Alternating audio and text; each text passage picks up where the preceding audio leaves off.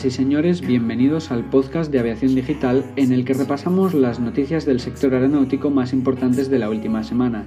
Les recordamos que nos pueden escuchar en Evox, Anchor, Spotify Podcasts y muchos otros, así como a través de radiocuca.org y los viernes en 107.3 MHz FM. Les habla Darío Iglesias y pasamos con las noticias de esta semana.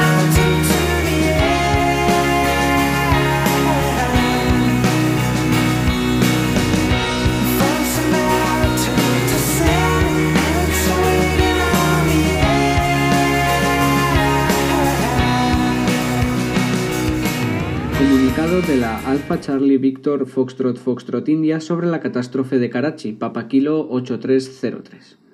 Madrid, Karachi, Berlín. La ACVFFI está desolada por la catástrofe aérea del vuelo Papa Kilo 8303 de la compañía aérea Papa India Alpha Pakistan International Airlines, ocurrida el pasado 22 de mayo en el aeropuerto de Karachi, cuando un Airbus A320 se estrellaba sobre una zona residencial de la capital pakistaní. Queremos hacer llegar a las familias y víctimas todo nuestro apoyo y solidaridad. De la misma manera, pretendemos hacer todo lo posible para que reciban la asistencia que se detalla en el documento 9998 sobre política de la OACI de asistencia a víctimas de accidentes aéreos y sus familias. A través de las noticias que recibimos se percibe confusión sobre la cantidad de personas que se encontraban a bordo del avión entre 99 y 107. También tememos que haya personas que resultaron heridas o incluso murieron en sus hogares, ya que hoy era día festivo en Karachi. Por todas estas razones nos gustaría expresar nuestro dolor por este nuevo desastre aéreo y acompañar a las familias afectadas con nuestros corazones. Queremos transmitir la voz de la ACVFFI a las autoridades locales e internacionales para que protejan a las víctimas de los intereses desatados después de un desastre aéreo, promuevan una investigación veraz que ayude a corregir las causas de esta desgracia y aclare las responsabilidades sin la presión de cualquiera que sea el actor involucrado.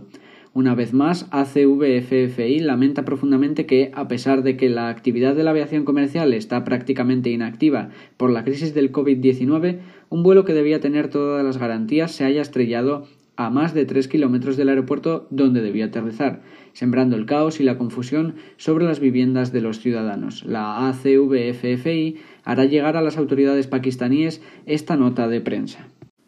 Vamos con otro asunto. AENA, de las primeras empresas en inscribirse en el programa de EASA para monitorear las operaciones COVID-19. Las primeras compañías de aviación se suscribieron al Estatuto de la Agencia de Seguridad Aérea de la Unión Europea para el regreso de las operaciones normales bajo el COVID-19, comprometiéndose a trabajar con sus autoridades nacionales para establecer medidas para apoyar la seguridad de la salud y para informar de nuevo en sus experiencias para ayudar a otras organizaciones con sus implementaciones de la vida real. Diez empresas de toda Europa declararon que cumplirían las directrices desarrolladas por EASA y el Centro Europeo para la Prevención y el Control de Enfermedades, el ECO Charlie Delta Charlie, a solicitud de la Comisión Europea. El primer grupo de mudanzas comprende siete operadores aeroportuarios que operan aeropuertos importantes en Bélgica, Francia, Alemania, Grecia, España y otros lugares, y tres aerolíneas, Aegean Airlines, EasyJet y Wizz. Los nombres completos de las primeras organizaciones participantes se dan en la descripción general a continuación, junto con los comentarios de los CEOs seleccionados. Se agregarán signatarios adicionales a la carta a medida que se registren. El desafío ahora para estas compañías es determinar exactamente cómo implementar las pautas en sus instalaciones y servicios para lograr el mejor cumplimiento posible a pesar de las limitaciones operativas. Las recomendaciones principales de las pautas son observar el distanciamiento físico siempre que sea posible, usar una mascarilla médica durante todo el viaje y practicar una higiene escrupulosa y frecuente de las manos. Las siguientes 10 organizaciones fueron las primeras en firmar el acuerdo de fletamento junto con EASA. Operadores de aeropuerto, AENA, Aeropuerto Internacional de Atenas SA, Compañía del Aeropuerto de Bruselas, Fraport AG, SEA Aeroporti di Milano, Aeropuerto de Niza Costa Azul, Aeropuerto de París eh, Charles de Gaulle. Y operadores de aviones que fueron los primeros en firmar el acuerdo, Aegean Airlines SA, EasyJet PLC y Wizz Holdings PLC. Seguimos contándoles las noticias más importantes de los últimos días en Aviación Digital Podcast. Grupo Iberia, Vueling y AENA donan 100.000 billetes gratis al sector sanitario como homenaje. El grupo Iberia, Vueling y AENA se han unido para rendir un merecido homenaje a las personas que están trabajando en hospitales, centros sanitarios, residencias de mayores durante la crisis del COVID-19. Médicos, enfermeros auxiliares, celadores, personal de limpieza, transporte sanitario, entre otros, porque es hora de cuidar a quienes más nos cuidan. El grupo Iberia, Iberia Express, Iberia e Iberia Regional Air Nostrum regalará 25.000 billetes dobles, incluidas las conexiones entre las tres compañías. Vueling otros 25.000 billetes también dobles y AENA se hará cargo de las tarifas aeroportuarias para que estas personas que están dando todo por nosotros, especialmente durante los meses más duros de la pandemia, puedan ahora visitar a sus familiares, disfrutar de un merecido descanso y recuperar fuerzas. Todo el abanico de destinos de las distintas aerolíneas en España y del resto de Europa, unos 70, estarán a su entera disposición. Podrán viajar entre el 22 de junio y el 30 de septiembre y hacerlo acompañados de la persona que elijan.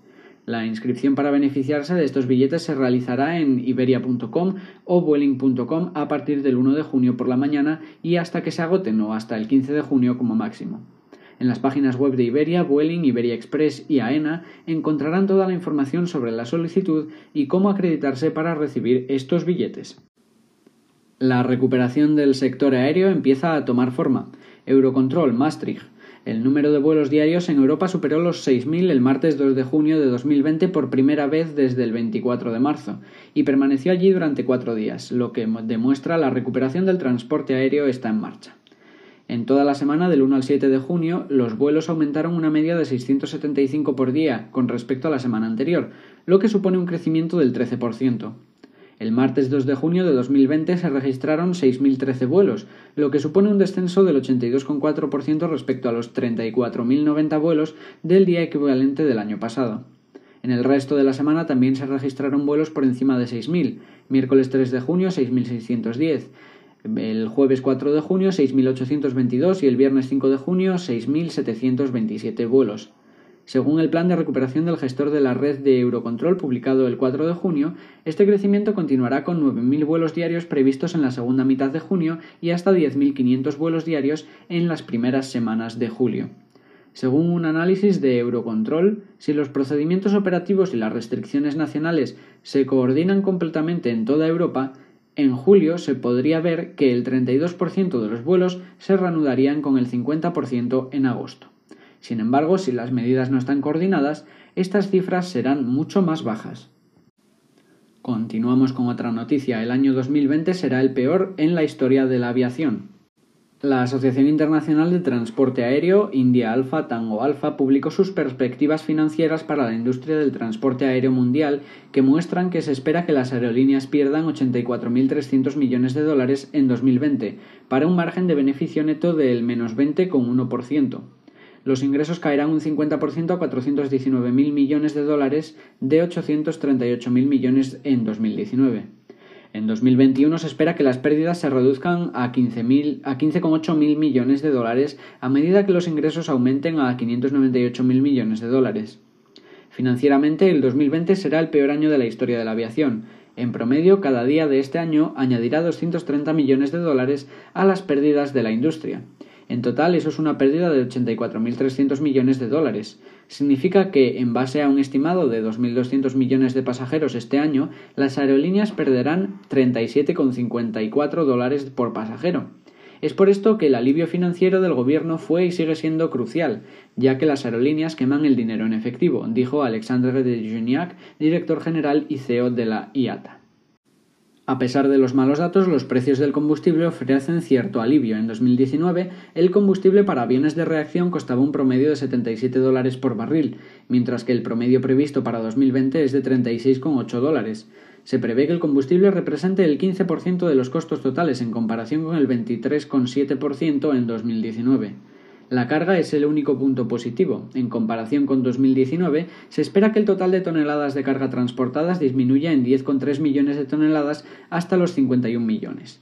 Sin embargo, se espera que una grave escasez de capacidad de carga debido a la falta de disponibilidad de carga abdominal en los aviones de pasajeros en tierra haga subir las tarifas en un 30% durante el año los ingresos por concepto de carga alcanzarán un nivel casi récord de 110.800 millones de dólares en 2020 frente a los 102.400 millones de 2019.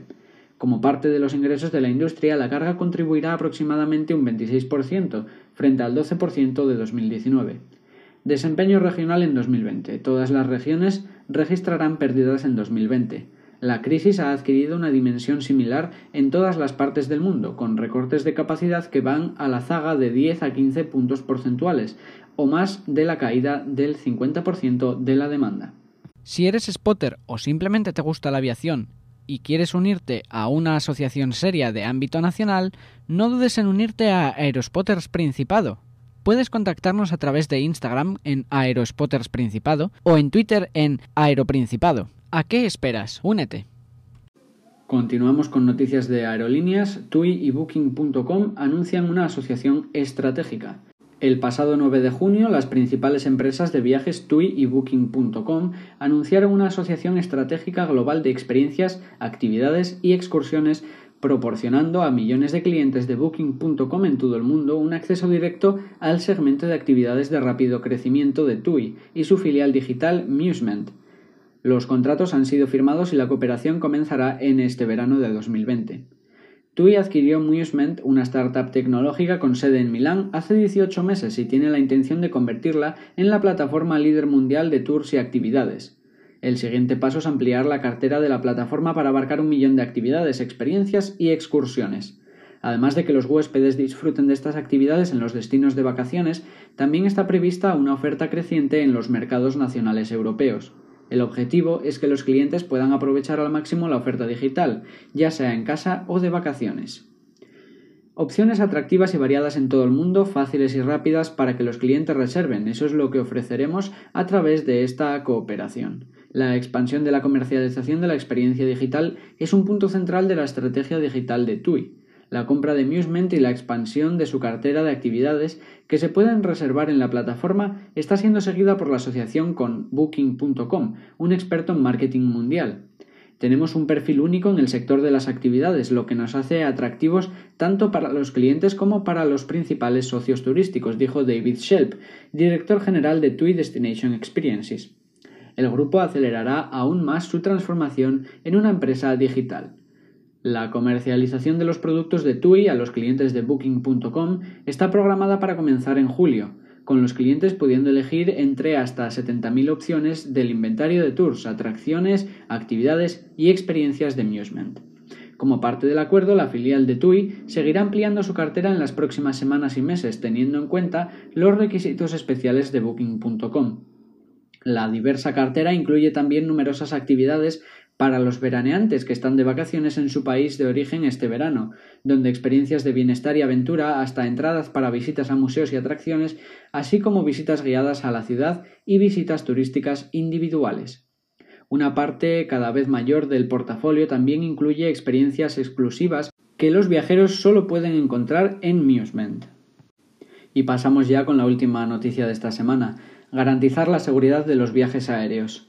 Madrid, España. Mientras el mundo mira más allá de la pandemia de COVID-19, la industria aeroespacial recobra su papel vital para la recuperación económica.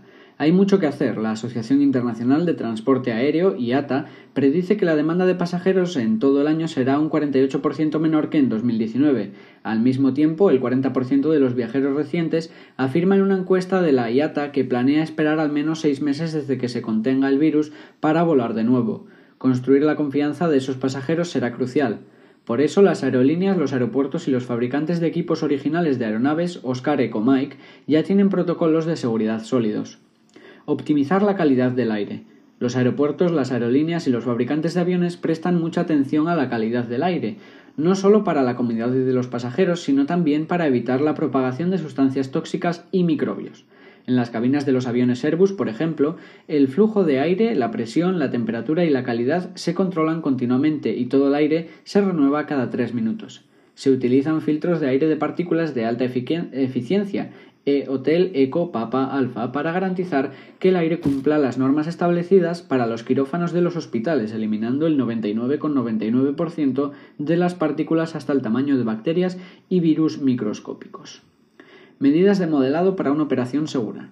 Las simulaciones digitales del flujo aéreo pueden utilizarse en escenarios virtuales hipotéticos para ayudar a las aerolíneas y a los aeropuertos a medir la eficacia de medidas como el distanciamiento social, el uso de mascarillas o la alteración del flujo de pasajeros para combatir la transmisión del virus. Estas tecnologías se utilizaron recientemente en el Instituto de Diseño Arquitectónico del Centro Sur de China para simular el flujo de aire y dispersión del virus y así combatir la propagación de la COVID-19 en el hospital de Wuhan. En la nueva normalidad que sigue a la pandemia, la seguridad de los pasajeros debe incorporarse en cada etapa, desde el diseño hasta la salida y el vuelo. Gracias a los esfuerzos combinados de las empresas de todo el ecosistema aeroespacial, ese enfoque integral ya está en marcha.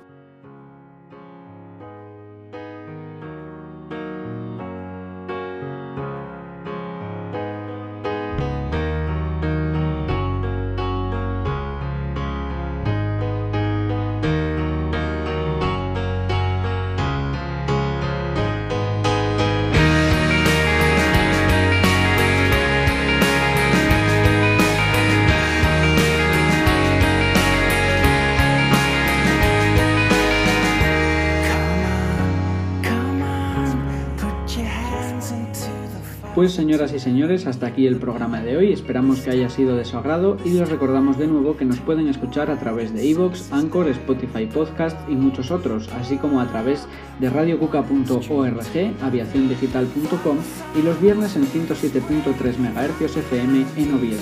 Les ha hablado Darío Iglesias y les deseo buenos vuelos.